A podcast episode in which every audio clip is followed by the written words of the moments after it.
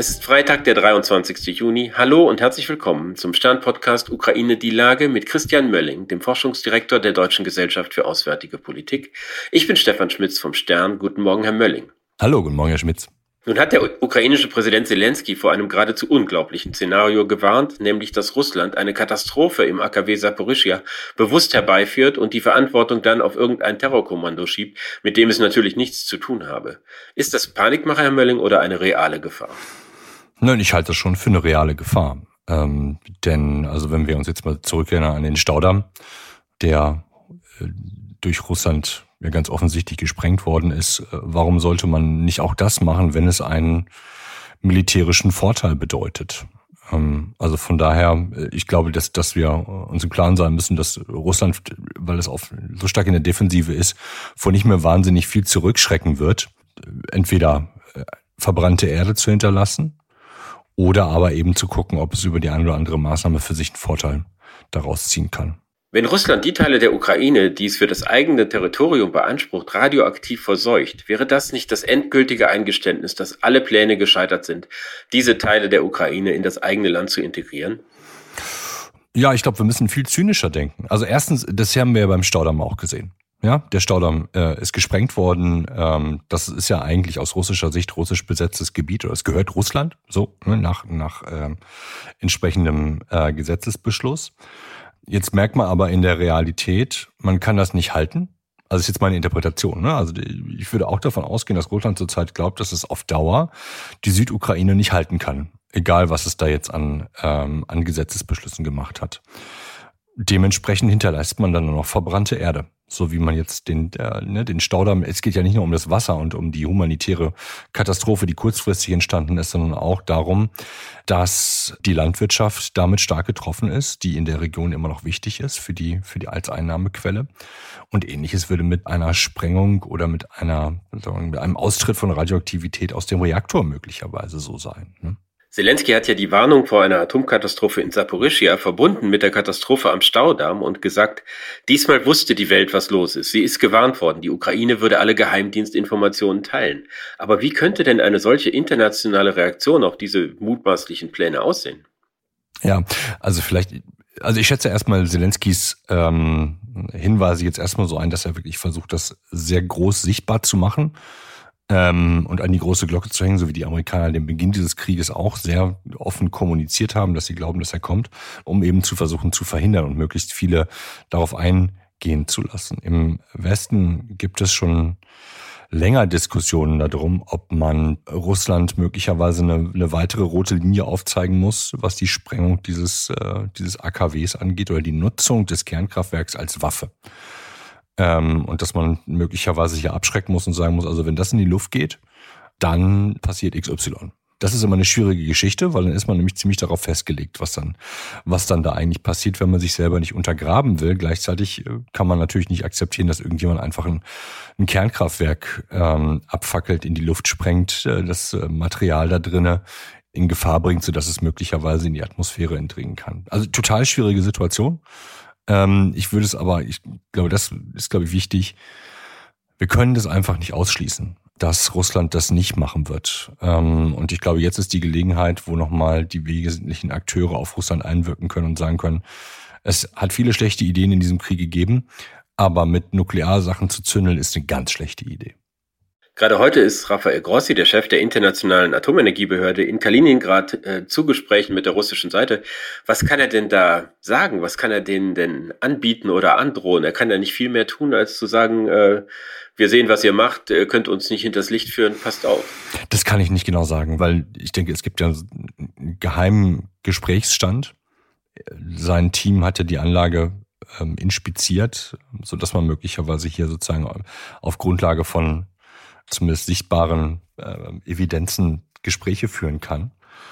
Äh, hinter der Internationalen Atomenergiebehörde steckt erstmal keine besondere militärische oder politische Schlagkraft. Ne? Das ist ein bisschen so das, das Problem. Das macht sie gleichzeitig aber auch wichtig. Ne? Also diese Leute haben wenigstens, wenn Russland es zulässt, immer noch Zugang zu diesem Kraftwerk.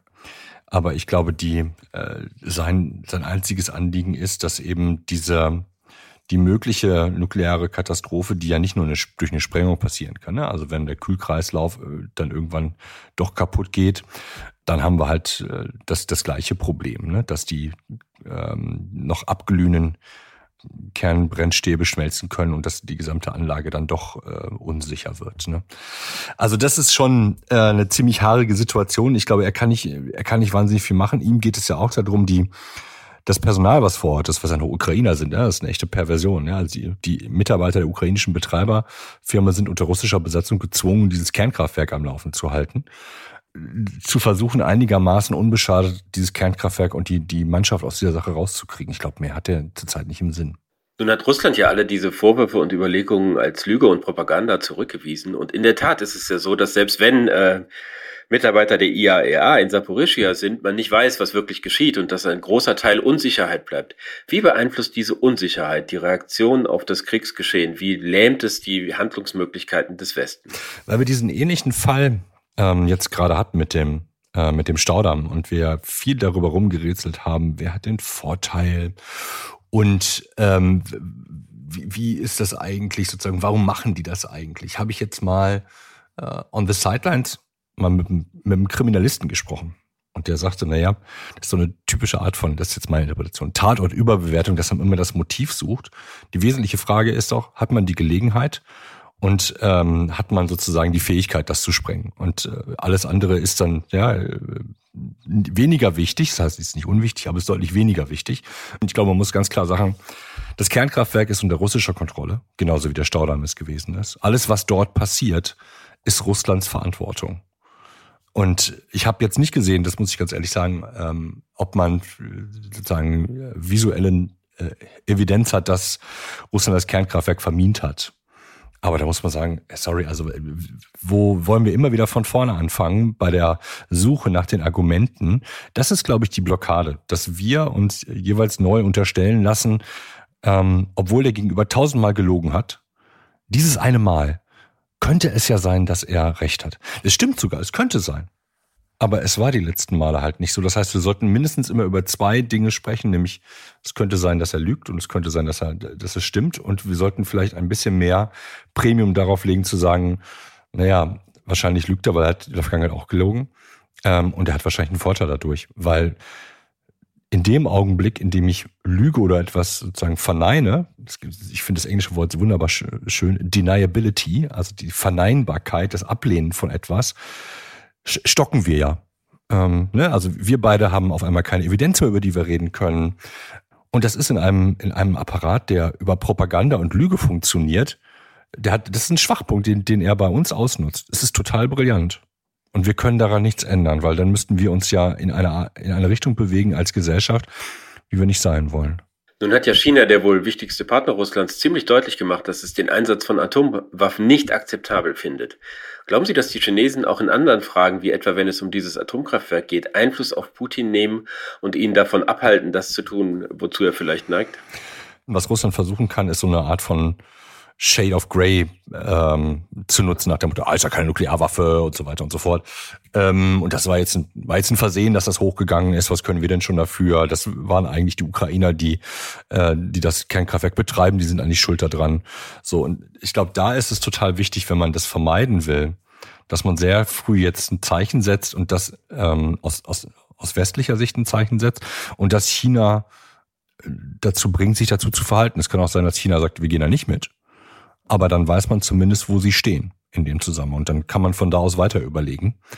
Aber ich glaube, das wäre, das wäre eine sehr sinnvolle Sache, denn die Verseuchung des Gebietes, die möglicherweise auch dann so ein bisschen nach Russland rüber weht, wäre sicherlich eine, eine weitere fatale Geschichte und es wäre ein Präzedenzfall für die nächsten, äh, ja, wie soll man sagen, Jahrzehnte, Jahrhunderte und Kriege, die darin stattfinden, ähm, wo wir uns, glaube ich, noch nicht so richtig vorstellen können, was das für ein Normbruch dann eigentlich ist. Sie haben es eben angesprochen, dass der Westen jetzt darauf dringen müsste, dass China in dieser Frage Farbe bekennt. Das scheint ja auch ein Ziel von Zelensky zu sein, der unter anderem gesagt hat, dass äh, Radioaktivität keine Landesgrenzen kennt und äh, keine Neutralität. Warum ist es für viele, vor allen Dingen Staaten in der südlichen äh, Hälfte der Erde, so schwierig, sich da klar zu positionieren? Gerade war der indische Premier Modi bei Joe Biden und sie haben dann hinterher zusammen darüber gesprochen, dass die Prinzipien des Rechts anerkannt werden müssten. Aber trotzdem kann sich Indien nicht dazu durchringen, zu sagen, dieser Angriff Russlands auf die Ukraine war illegal. Woran liegt denn das? Ich glaube, das Verständnis, das wir haben müssen, ist, dass wir den sozusagen die, Symp die Sympathien die sind global nicht, nicht gleichmäßig verteilt oder nicht, nicht alle auf der, auf der Seite der Ukraine. Ich glaube, das muss man ganz klar sehen. Da denken viele Staaten sehr viel pragmatischer ist das falsche Wort. Ähm, was habe ich davon? So, ich glaube, das ist, das ist die Perspektive. Wir hatten so ein, so ein Schlaglicht davon, als ähm, Sergei Lavrov in, ich glaube, das war auch in, in Indien, ne, beim Syrizina ähm, äh, bei der Konferenz aufgetreten ist zu glauben, dass, dass die alle total unbeliebt sind, ähm, das würde ich, äh, würde ich so nicht mitnehmen. Und dass alle das, das gleich sehen und die Bedeutung des Rechtes so schätzen, wie wir es schätzen, nee, da kann man alternative Perspektiven zu haben, die ich jetzt für nicht richtig halte. Oder man kann sich auch gar nicht dazu verhalten, weil man glaubt, dass es politisch besser ist, weil man nämlich politisch anfällig ist. Und das ist letztendlich ja das Spiel, wo wir immer wieder sehen, dass es geht eben nicht nur um den Konflikt mit Russland, sondern es geht weit um die Frage und weit darüber hinaus um die Frage dahinterliegend, wie stehen wir als Europa, als der Westen in Zukunft mit Partnern hier eigentlich da? Und was sind das eigentlich für Partner? Also wir werden uns da deutlich umstellen müssen. Die Welt da draußen ist nicht bevölkert von der Schweiz, ähm, sondern von vielen anderen Staaten, die sagen, ja, ne, komm sie, komm sa. So wie wir es offensichtlich, ne, muss man auch sagen, teilweise auch natürlich machen. Ne? Also von daher, da jetzt zu verlangen von Modi, der ja eine, auch eine hohe Abhängigkeit von Russland hat, dass der sich klar positioniert und damit politisches Kapital verliert, obwohl er nicht weiß, was er da rauskriegt, kann ich schon total verstehen. Ich glaube, da müssen wir erstmal ein bisschen investieren in politischem Kapital und gucken, ob wir denen Alternativen bieten können. Ne? Ich glaube, in dem Zusammenhang ist dieses große Signal, das man nicht unterschätzen darf, ist, dass Deutschland offensichtlich bereit ist, U-Boote an Indien zu verkaufen. Das ist ja was, was ähm, sozusagen Kronjuwelen bei uns sind und was wir bislang ja überhaupt nicht erwogen haben das ist schon ein großer Schritt und ich glaube, dass, dass Indien das auch so verstehen kann, weil wir eben immer so, so zurückhaltend bei diesen Sachen gewesen sind. Aber das wird trotzdem noch lange dauern, bis wir die auf unserer Seite haben, wenn wir das tatsächlich wollen und auch viele Invest Investment politisch weiterhin bedeuten. Ich danke Ihnen, Herr Mölling. Ich danke Ihnen, Herr Schmitz. Das war Ukraine die Lage. Die nächste Folge finden Sie am Dienstag bei stern.de, RTL Plus Musik und überall, wo es Podcasts gibt. Ganz herzlichen Dank fürs Zuhören und hoffentlich bis Dienstag. Alles klar, bis Dienstag.